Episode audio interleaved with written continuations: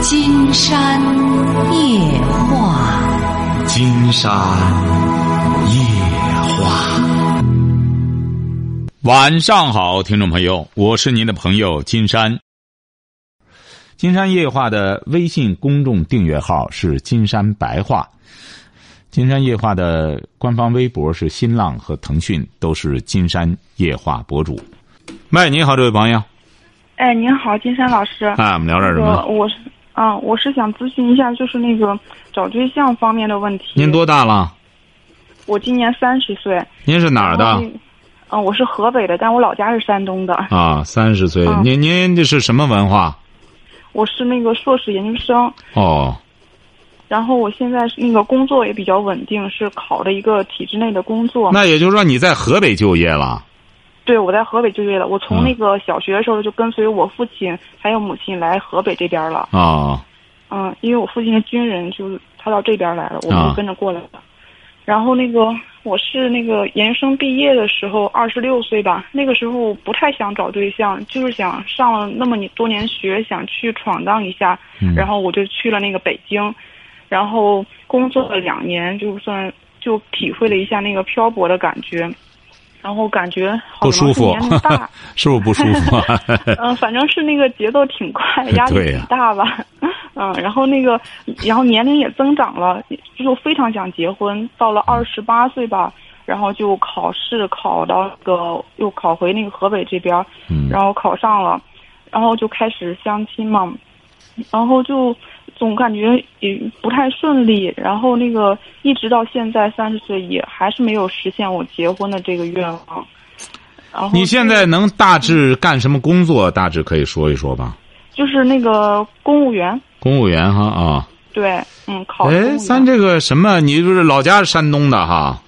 对我老家山东，您这样吧，我估摸着现在山东不少在河北工作的，那找一个山东老乡在河北也不错，是不是啊？看看有、嗯，这样当然挺有好比的较哎，有比较合适的哈。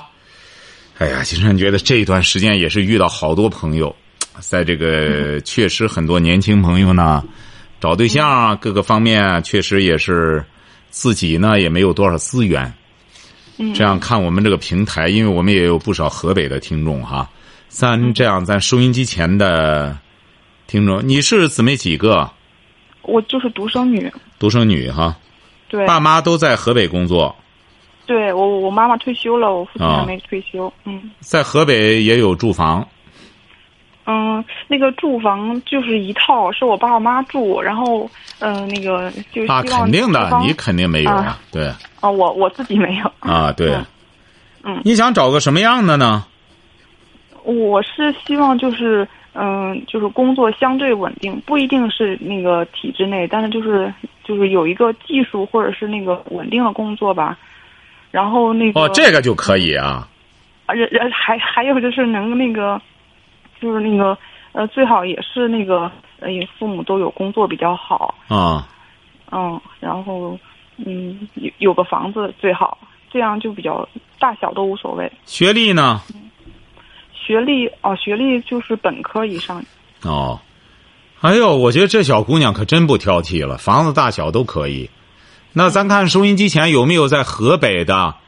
呃，你是在石家庄吗？我在沧州，沧州啊，哦，你在沧州啊？对，是一个哦比较小的城市， 呃，不就是沧州市啊？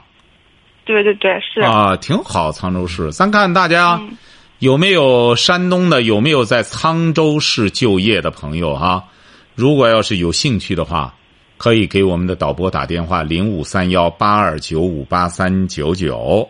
你这样好吧，这位这位朋友，你把你的电话留到导播那儿，嗯，行，好吧？嗯。哎，然后就是呃那您个，说我还想问一下金山老师，嗯就是那 个我这么，呃，就是都已经两年了，我还还没遇到那个合适的对象结婚，是不是我自己有什么问题？怎么会有问题呢？你觉得你也没太挑啊？我觉得我只也能是说觉得缘分还没到，为什么呢？嗯呃，我发现了，我们生活中啊，你看很多事儿就是这样。为什么我们古人嗯，会说？你研究生读的什么专业啊？嗯啊读的是一个工科的专业，啊，工科的哈。嗯因为我们为什么圣人说鱼和熊掌不可兼得，嗯晓得吧？你可能现在还年轻，体会不到这一点。这个人呐、哦真是福无双至，祸不单行，晓得吧？嗯因为你在这方面儿顺利了，挺顺。嗯你比如你在你的这个仕途上，这应该说是事业哈，这个运气哈，挺顺，考上公务员了。嗯对嗯考上公务员很难得，尤其是在沧州这样的小城市当个公务员是很舒服的，是不是反啊？正是一个比较好的职业，在这个城市。啊，对呀、为什么你在这儿觉得难找呢？一个是在这种小城市里边资源确实也少，在这个地方呢，很多人呢可能年龄不大的时候彼此之间就已经结对缘了，。哎太对了，一般二十四五岁、五六岁就都结婚生孩子了。嗯对，他在这种地方呢，你你比如说到了这种，呃，这种城市啊，他结婚都比较早，所以说，嗯你不要认为你有什么问题，就是嗯现在这个缘分。你比如我，我讲过，我们是在二十年前，那个女孩我印象特别深，因为她家是，她也是跟着她爸爸妈妈在新疆，嗯他坚持着不想找，他一定要回到山东来，就是说这样，终于小姑娘在三十的时候回来了。嗯回来之后，那时候就来到我们节目，就聊了聊。她是个大学老师，嗯聊聊之后，我说：“你看，像你条件挺好的，找个对象没问题的。就做一次节目，聊了聊之后，找了一个航空公司一个副总，三十六的，那男的也是宁缺毋滥，挺好，两个人儿。哦，哎，这个东西啊，但是了我不是说大家都会有这个缘分，这就是个缘分，是不是啊？对对对，嗯是的人家也是对这个小女孩一直坚持，这个小姑娘也是挺挺挺好的一个小姑娘，一直坚持着咬着牙不找对象，我一定要回去再找。你看，嗯哎，她不是说一直没闲着，而你呢，你看一直努力的读书，这也是难能可贵。那么现在呢嗯是的，呃，在寻求一份缘分的话，我觉得也可能从今天晚上开始看看哪一位朋友哈，你看现在都找对象，男孩儿也是这样。呃，你比如说找，我觉得这个缘分呢，也可能在沧州找到，也可能在济南找到，这个事儿都很难说，是不是啊？嗯是是是，哎，嗯就是怎么着，两个人真正，我是赞成呢，一定得两个人，得得得得工作上得稍微的有点儿，就经济上稍微得有点儿基础。男的嘛，对是得稍微有点儿有点儿，你别工作也好，什么也好，你得不能说我现在飘，我干什么这走哪一站算哪一站，这这不行啊。对得踏哎实一点儿。对，踏实一点儿。这个踏实呢，也意味着有一定的经济基础，也得稍微的有点儿。嗯，我就是说过，男人得有两才，一个是才气，一个是财务，是不是啊？嗯这两才有一才也可以，或者我有才气，我没财务，这也可以。你说咱有些男孩说，我我什么也没有，那不成。你比如今天晚上我也是参加一个活动，就是他们那个，呃，一个商业活动，我到那一个高中生也是，他就在问、我，我将来是。也是一个一个这这个，他说我将来这个，呃，嗯，我是直接搞机器人儿就是智能呢，人工智能呢，还是我先搞别的？我说干脆别搞那个。我说你干什么呢？不如搞点实际的。哎，现在一定要脚踏实地。嗯哎，所以说你这个呃，不要对自己有什么质疑，你又没什么别的因为我觉得啊。嗯，因为我觉得我上学这些年有很多，就是上学的过程中也有一些困难嘛，我都克服了。然后就这件事儿是我长到现在遇到的最难的事儿了，因为我感觉就是努力，它也不一定就遇到，不像那个学习和工作，努力一下，然后就有就会有结果。对， 要不然我说，古人这个排序啊，排的很有道理。嗯官运、财运、桃花运，晓得吧？嗯我们似乎是觉着官运最难，其实不，表面上是官运最难，嗯但其实官运反而是从另外一方面的看的话是最简单。你只要在一个单位，真是老老实实的干，跟这个当官的，只要认准了好好干的话，好赖的最终能弄个一官半职。是，哎，这个其次，这个财运，这个财运啊，没那个财运啊，发不了财，晓得吧？嗯因为本来发奖金，弄了这，哎，不一定拿一个窟窿，就完了，晓得吧？哎，怎么着这个财也鼓捣不起来，嗯哎，就是发不了大财。嗯确实是这样，你别咱有些，要不然我就给有些朋友说，你你不要认为说有时候我我说我没资源，我就没那个财运，关键没那个财运，你不如在单位上老不生的干就成了。哎，嗯桃花运是最难的，嗯你甭说我们一般老百姓了，你就说历代帝王，是不是啊？有几个婚姻幸福的？皇上有几个婚姻幸福的？是不是啊？对，所以说，你谈到这个话题很重要。我就希望我们有些年轻朋友，千万，我有的时候给他们主持婚礼就是这样。我我有的时候在和这些结婚的年轻朋友，我不能在婚礼上这么说，我就给他们说，我说你千万不要认为你进入了幸福的大门了，还弄个拱门。我说结婚啊，这就意味着开始什么事儿就来了。对对对，责任、义务，这个这这这彼此的这种坚守，嗯 养孩子、养家这一套，哎，你说你不承担嗯也可以，你不承担你就不仗义，你结婚干嘛？你这玩意儿啥对对对啥也弄不了，哎，要不承担就干脆别结婚。你要当不了一个称职的父亲，你就别生孩子。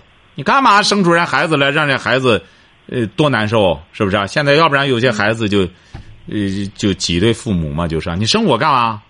哎，所以说现在这个婚姻啊，一定要怎么着呢？顺其自然。你首先这个心态要要摆好。我就是特别着急，你看你这个着这玩意儿就是着急不成，这个东西就是一定 要着急也没用，哎，这一定要顺其自然。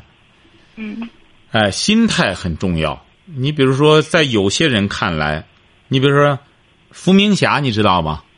我知道跳水的跳水皇的后，嗯多漂亮，跳水皇后是不是啊？对，嗯找的那个对象，比她可能是大二十六岁吧，呃梁锦松。嗯有些女孩就会，哎呦，人家嫁入豪门了，我说让你，你愿意吗？对不对啊？你不一定行，对，事你没到自己身上，对你可能还得找一个比我小点儿的。你最终过的日子很累了，哎，过得那么累，穷穷的啊，他整个都悟过来了。哎呦，我终于想明白了，我得找个有钱的，那不行了。有钱的找你嘛？什么？你当时的时候，你那是不是、啊、如花似玉的时候？你得找一个是不是、啊？你像人家那个谁，翁帆不就是这样吗？哦，杨振宁你，找杨振宁的时候，对不对？人家翁帆那时候二十七八，如花似玉的时候，你说我等六十八了，我找杨振宁，你九十了，咱咱俩配个老伴儿啊！哎，我我还比你小呢，那杨振宁指定不乐意了，是不是啊？那将来是不是啊？大妹子，我是照顾你还是你照顾我啊？是不是啊？你看这个，那大家都觉得怎么着怎么着了。我觉着我说不能这样，缘分婚姻就是这样。你不要看外在的一种不协调，它更重要的是内在的一种协调是至关重要的。所以说我才说三观是至关重要的。为什么现在很多年轻朋友像您这样的朋友，他找对象出问题就在于这样：一找对象先找条件，怎么着都干什么了，他不考虑三观的问题。嗯它不是一种思想的契合，两个人真谈到一块儿了。我举个例子，嗯那个就戴爱莲嘛，嗯好像是那个戴爱莲，多漂亮，搞舞蹈的，哎，哦当年的时候也是到了二十八九了，找不上对象，哎你看她又漂亮，那时候知名度就很高了，哦，哎，别人给他介绍个对象，介绍个对象之后，他说这个对象他俩怎么谈成的？嗯就是一个屁，哎。啊就这个男的吧，到他家里之后，守着大人，守着什么的，哎，就在那、谈事儿的时候吧，戴莲也在那里啊。嗯哎，这个这个男的，当然，首先他俩肯定是，呃，事业上、职业上有些有些什么劲哈、嗯嗯哎，结果这个男的和他爸妈什么在那聊天儿包括他在内，还有那媒人什么都在那儿聊天儿干什么的。这个男的当就放了个大屁，特别响，哎，特别想大家呢，你看谁谁能笑在这时候是不是啊？啊、哎，他也他很坦然，晓得吧？关键这个男的就和没放屁一样。啊哎呦，戴爱莲简直对他刮目相看，说这种男人太不简单了。嗯，他守这么多人放个大屁，他就就和那个当年这个什么当年那个魏晋南北朝那时候王猛门师而谈啊，就摘着狮子在那儿这和别人交流啊，呃就是那大师级别的。哎当然啊，我不是说我们有些朋友，你们咱现在收音机前的呃朋友，千万别到时候让你相个对象，你回老家了相对象，你嘣嘣在那放好几个屁，你这样不行，是不是啊？你不是人家那种人，人家这这个戴爱莲就觉得这个人真了不起，守这么多人敢放屁，哎，嗯，你看一下子就撮合，他本来没有感觉的找这个人，就这一个屁，就把他俩给弄一块儿了，这不就缘分吗？啊、是，这就叫与众不同啊！你看这个人为什么敢放这个屁？他指定没有沉浸在屁中，他指定在那谈对象，他觉得这个屁就是正常的排气，他没有觉得怎么着啊。对，没有想太多。哎，没有想太多。我记得我们读大学的时候，确实有一个湖南的同学就了不起。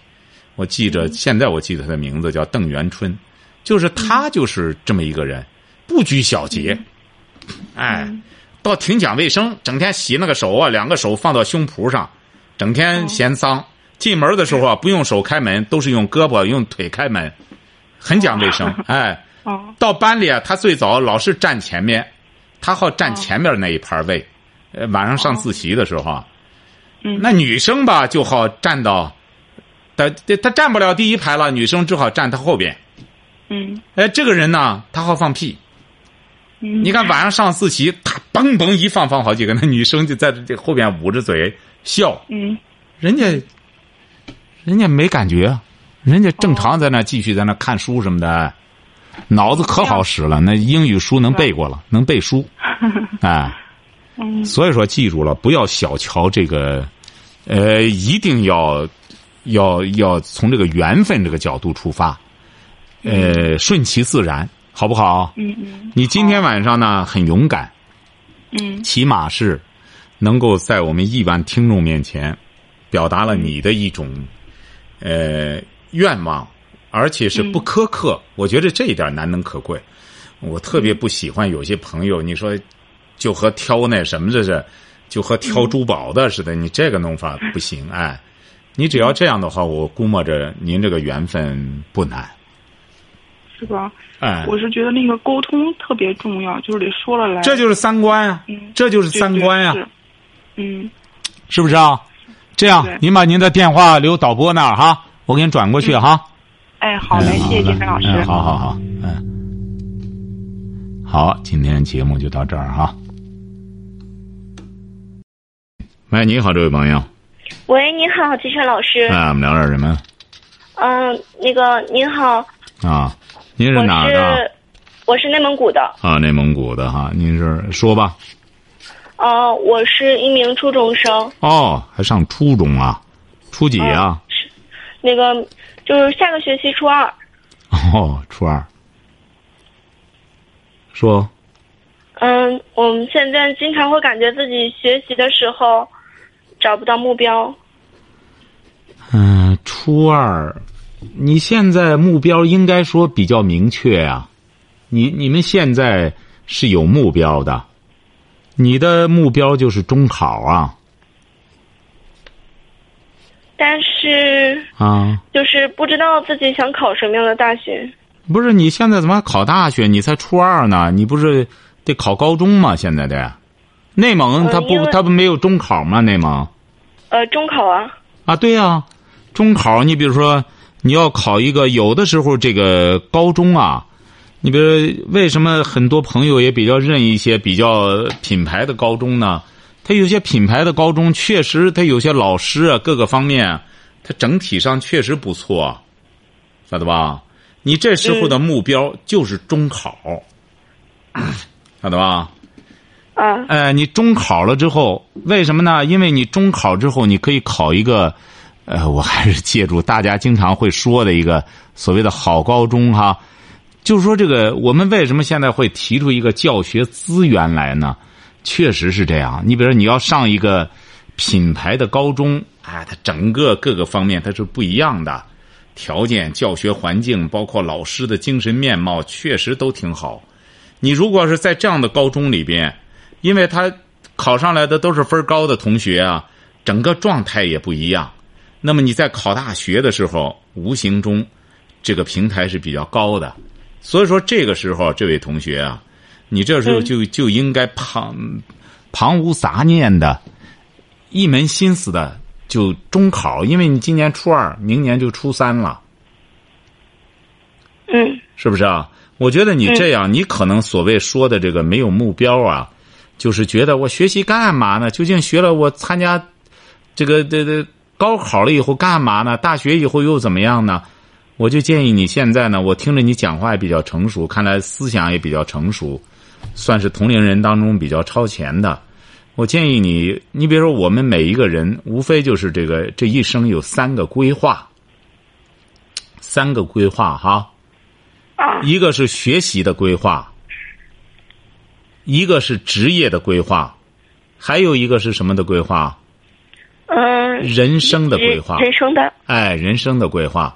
我有的时候给咱们同学啊提建议，就是像您现在作为一个这个初中生的时候，如果你把这三个规划都拢为一块儿的时候，我觉得就有助于你学习目标的一种确立。我发现，你比如说西方人啊，因为像美国人也好，发达国家的人也好，他们就是可以说在小学的时候就已经这三个规划都已经统一起来了。你比如很多小朋友吧，我们现在尽管也有这样的，也在问长大以后干什么，但是大家总在当着一些调侃的话题，我不赞成这样。其实小学生就应该给他有这种一个人生的规划，呃，就是将来大了以后干什么？如果要是他喜欢当科学家的时候，那么这个时候学习的时候就要重视理科这一方面的。你比如你将来也是这样，你人生的规划是什么？这个人生的规划和职业规划还是不一样的。职业规划它就是一个工作，但是你人生的规划是你要达到的一个很高的一个目标，要达到一种什么目标？就是我们过去经常说的，你是当文学家还是当科学家呀，还是当这个这个呃地理学家或者什么的？总的来说，就是喜欢什么东西，在孩子的心目中就更纯粹。我是希望你这三个规划结合起来，那么你的人生目标可能就会清晰一些。嗯，但是，呃，我就是有学习的规划，嗯但是其他两点都没有，你有什么规划？就是只知道就是学习中考考好点儿。对，这就是我们到任何时候都是人无远虑，必有近忧。那么你现在就是中考考好了，现在我不是说旁无杂念，就是中考不是考好一点儿。你看我在我的听见当中，我举了一个例子，说这个小姑娘，我们现在总是说不要给孩子树立什么第一的目标，我觉得这是不对的。你比如我在书中举了一个小姑娘，有这么一个镇上的一个小姑娘，她爸爸起小给她树立的目标，到任何时候都要第一，晓得吧？哦、他是希拉里是吗？不是，她是撒切尔，哦，对，他撒切尔，我看过这个故事。对，撒切尔他爸爸，你看撒切尔小的时候，他爸爸就给他建立这种坚强的意志。为什么后来他成为铁娘子啊？他很坚强啊，就是说，起小就训练他这种这个争强好胜的习惯。这个争强好胜不是什么好不是什么坏事儿，所以说你这时候就应该建立这样的品质。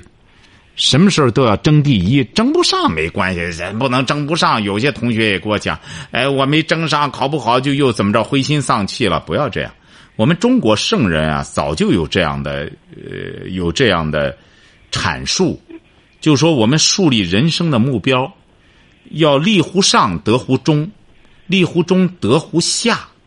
就说如果要是你这个目标仅仅是定的，我就考好点儿，很有可能你就会定的，你很有可能考的就会一般。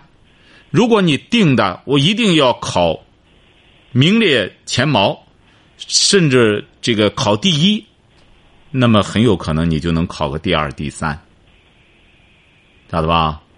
晓得。哎，因为有一些人是不敢定的，我们会说好，我定，我定全国第一。哎，那不行，那是说空话。一个人真正给自己立誓言的时候，他要定上之后，他就会往这方面努力。所以说我希望这位同学呢，你很勇敢，能够给金山打电话，而且是对现在就能够考虑到未来的一种这个人生目标，难能可贵。相比你的同龄人。你已经超前了，我希望你不仅去说，而且要去做。我希望你到明年中考的时候，能够考出优异的成绩来，好不好？我还有两年中考。 啊？我还有两年才中考。啊、呃，明年上初二哈。呃，就是我我这个学期结束是初一。哦。今年九月份上初二。哦，你还年龄还很小呢。所以说我希望你能够这个考出优异的成绩来。再就是，我建议你呢，如果现在有时间的话，呃，能够培养一下自己的阅读的这么一种能力。嗯。哎，阅读，看点世界名著什么的，好不好？嗯。好，祝你。但是。您说。那个，就是我觉得在同龄人中找不到。可以交流的人，那你你这说明你有长者之风，这不你不用找同龄人了，你这不直接和金山聊了吗？你想聊什么，我都能和你聊。那个，就是我知道，我现在单纯的树立一个学习的目标，似乎是不够的。对呀、啊，所以说你看你太聪明了，所以说我刚才才跟你说嘛，你这个学习的目标，它仅仅是一个纵向的。还有一个横向的问题，光树一个学习目标，你会学得很枯燥、很乏味、没意思的，晓得吧？是的。你要阅读。其实现在发达国家的这一种教育啊，它基本上就是双方面结合起来的。因为我发现，在美国的很多中学生，他们就比较擅长思考问题。你比如，我发现他们的大一的学生。那些女孩子也是，她能侃侃而谈的交流问题，为什么呢？就是他们在小学，甚至这甚至在小学的时候就开始阅读了。这个人呢，他只有阅读。我们现在有很多年轻朋友问金山说：“我怎么能够提高我的口才呀、啊？呃，这口语表达能力啊什么的，这些能力他都不是说，呃、我这这怎么和同事我是不是多说话呀？干什么？他不是这样的。”他必须得有阅读，你别像您现在吧，这么小，你要听金山的开始阅读，你试试，你的表达能力各个方面你都会有这个突飞猛进的展示。呃，我是看书的。呃、嗯啊，对呀、啊，你比如说你要聊的时候，你比如我们在在聊的时候在一块聊书的话，那不就又有话题了吗？嗯。是不是啊？你比如说啊。我觉得可能是我年纪小。